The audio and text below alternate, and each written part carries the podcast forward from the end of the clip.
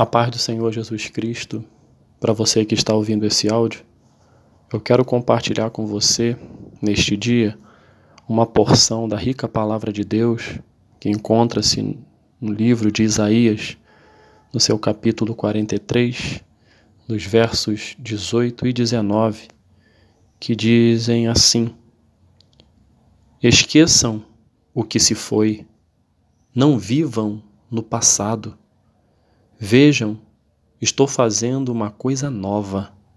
Ela já está surgindo. Vocês não a reconhecem?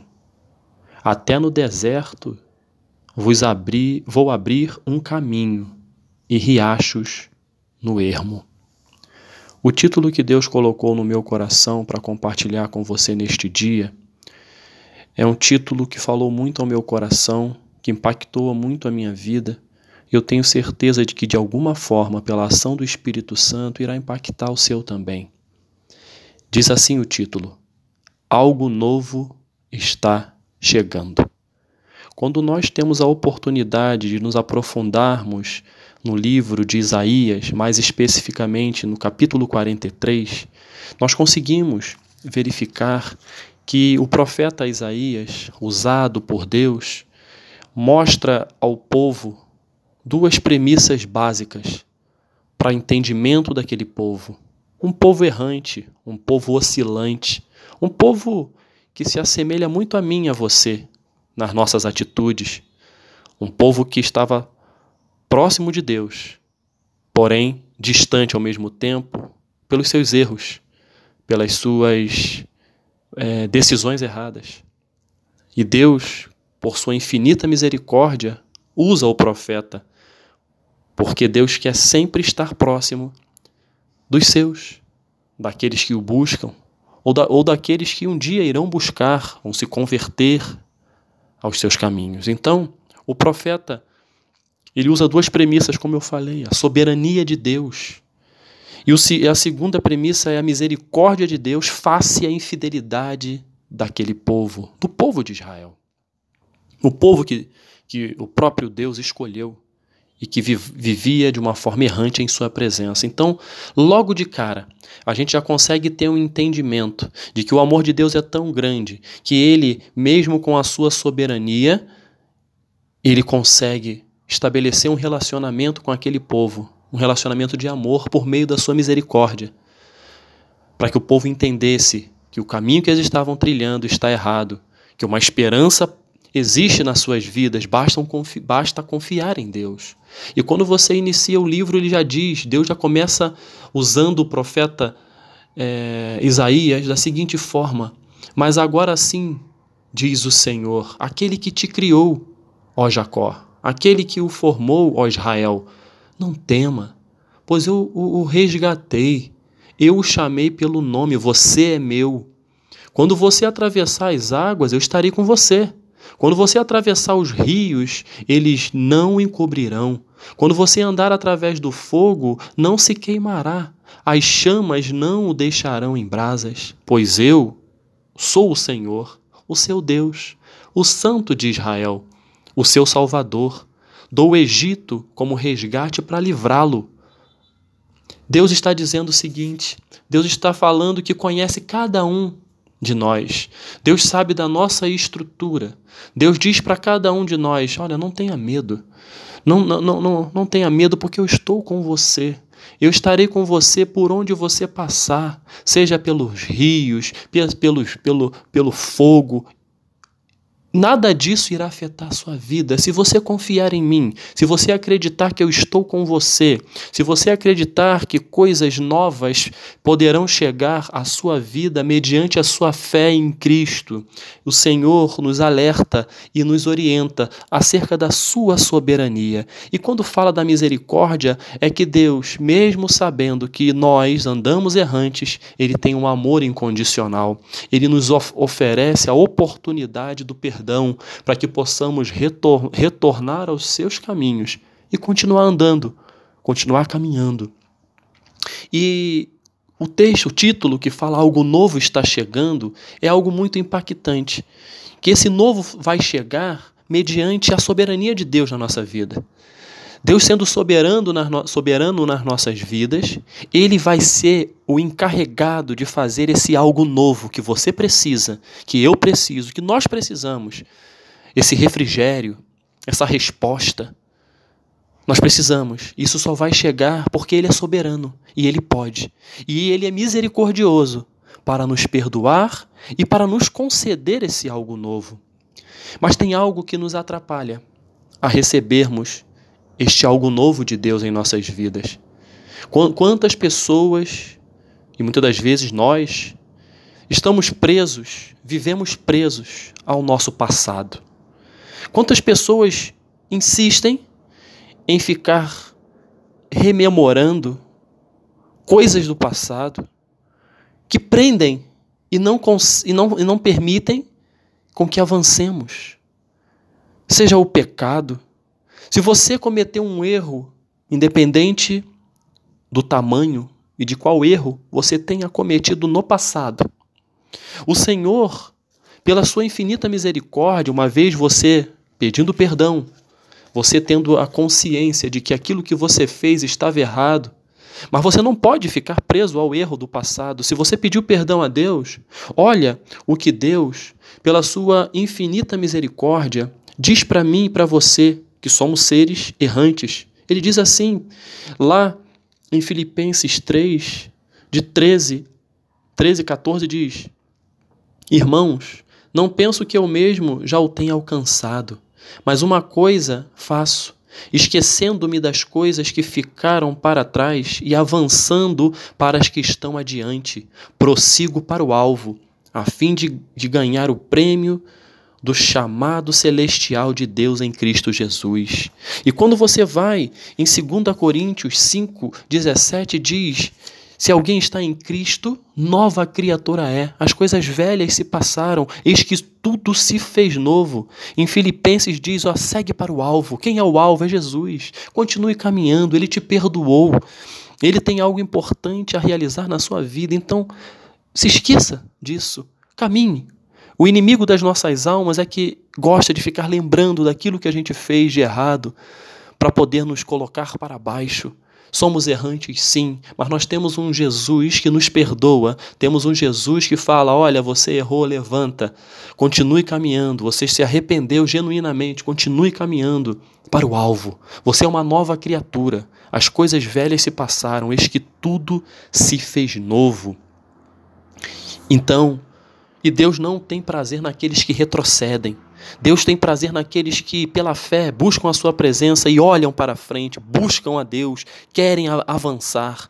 Deus é um Deus de coisas novas em nossas vidas. O Senhor não fica preso ao passado. O Senhor lança no mar do esquecimento aquilo que você fez de errado. De repente, o que está te prendendo no passado são as frustrações do passado, são os erros do passado, o medo do passado, as tristezas que você adquiriu no passado. Mas Deus está dizendo para mim e para você o seguinte: vou fazer algo novo. Algo novo está chegando. E, e, e tomando por base em quê? Você está falando isso? Você pode estar se perguntando. Eu estou falando isso porque a palavra de Deus me garante isso.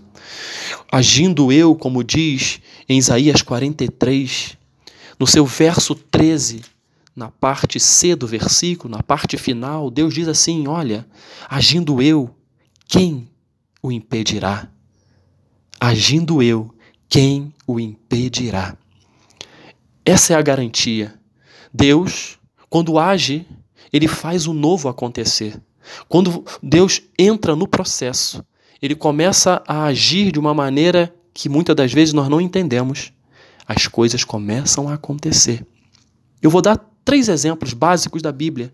Quando nós falamos do povo de Deus que saiu do Egito, o êxodo do povo de Deus, a saída do povo de Deus no Egito, o exército de Faraó perseguindo este povo. Este povo se depara com um mar, o mar vermelho. E ele não, o povo tinha o mar vermelho à sua frente, o exército de Faraó atrás perseguindo, querendo matá-los, querendo aprisioná-los novamente. E o que que Deus fez? Deus fez por meio de Moisés, o seu servo, que aquele mar se abrisse, o povo passasse, o exército de Faraó até chegou a passar, mas chegou um determinado momento que o mar se fechou e o povo de Deus saiu a pés enxutos e livres desta perseguição. Vejam, o agir de Deus na vida do povo impediu que o povo voltasse a ser escravizado, que o povo fosse é, morto ali naquele lugar. Quando nós vemos, quando nós é, vemos a passagem que fala sobre Davi e Golias, humanamente impossível, um jovem, né, franzino perto de um gigante, como, sem nenhum tipo de armadura, tentaram colocar nele uma armadura que não deu certo, que não era para ele aquela armadura. E era para mostrar que a vitória não vinha da armadura e da, e da lança que ele possuía, da espada que ele possuía, mas sim de Deus que estava com ele. E este jovem, que não aceitou a afronta daquele gigante filisteu ao Deus dele, se colocou na brecha, com o objetivo de lutar contra aquele gigante. E aí entra Deus agindo. Deus agiu na vida de um jovem que, com cinco pedrinhas, bastou uma na, na testa do gigante e este caiu e morreu. Deus agiu na vida de Davi para derrotar Golias. Deus agiu na, na humanidade quando ele mandou Jesus Cristo para morrer pelos nossos pecados, para que pudéssemos ter vida eterna em Cristo. E, e, a vinda de Jesus e o processo de Jesus nesta terra fez com que ele vencesse a morte. E eu digo para você: agindo Deus, quem impedirá? A morte não pôde impedir a vitória de Jesus sobre ela. Golias não pôde impedir a vitória de Davi. O mar vermelho se abriu porque não pôde com o poder de Deus agindo na vida por intermédio da vida de Moisés. O que, que isso significa, caro ouvinte? Agindo Deus, quem vai impedir a sua vitória? Eu não sei o que de velho está te prendendo no passado. Eu não sei se você, o seu presente, é um presente de, de muitas dificuldades, lutas, de aflições, de problemas que você tem até vergonha de falar, ou você tem até receio de falar. Mas eu quero dizer para você que eu não preciso saber. O que quem precisa saber já sabe. E se porventura você ainda não expôs para ele, confiando que ele pode resolver, a hora é agora. Algo novo está chegando na sua vida. Algo novo está chegando na minha vida, mas nós temos que ter uma postura para que esse algo novo venha. Para esse refrigério, para que o refrigério que você precisa chegue, você tem que ter uma postura. Para que a vitória diante das lutas, das dificuldades, para que essa vitória chegue, você tem que ter uma postura. E que postura é essa? É a postura de fé. É a postura de entender que, independente do erro do passado, Jesus Cristo está disposto a perdoar.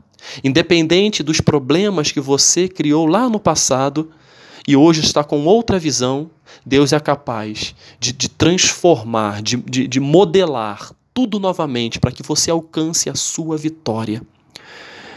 Deus, ele realiza nas nossas vidas infinitamente mais de, de tudo aquilo que nós pedimos ou pensamos. Ele está disposto a fazer isso em nossa, nossas vidas. Mas qual é? Qual deve ser a minha postura? A minha postura é a postura de fé. É a postura de entender que eu sou pecador, careço da graça de Deus por meio de Jesus para poder continuar caminhando. Eu tenho que entender que a minha postura ela tem que estar embasada na fé em Jesus Cristo, para que eu possa assim ter em minha vida o novo de Deus. Eu não sei o que de velho está na sua vida. Eu não sei o que de velho está atrapalhando a sua caminhada, mas pela fé, dentro daquilo que Deus falou no meu coração e por meio da sua palavra, ele diz: Esqueçam o que se foi, não vivam no passado. Vejam estou fazendo uma coisa nova. E essa coisa nova está surgindo. Vocês não a reconhecem? Então Deus está dizendo para mim e para você que Ele está trazendo algo novo para a sua vida. Como o título diz, algo novo está chegando. E esse novo se chama Jesus Cristo. Jesus Cristo é a garantia e a certeza do novo em nossas vidas. Que você possa meditar nesta palavra, abrir o seu coração e receber o novo de Deus, que está em Cristo Jesus. Que Deus te abençoe. Em nome de Jesus. Amém.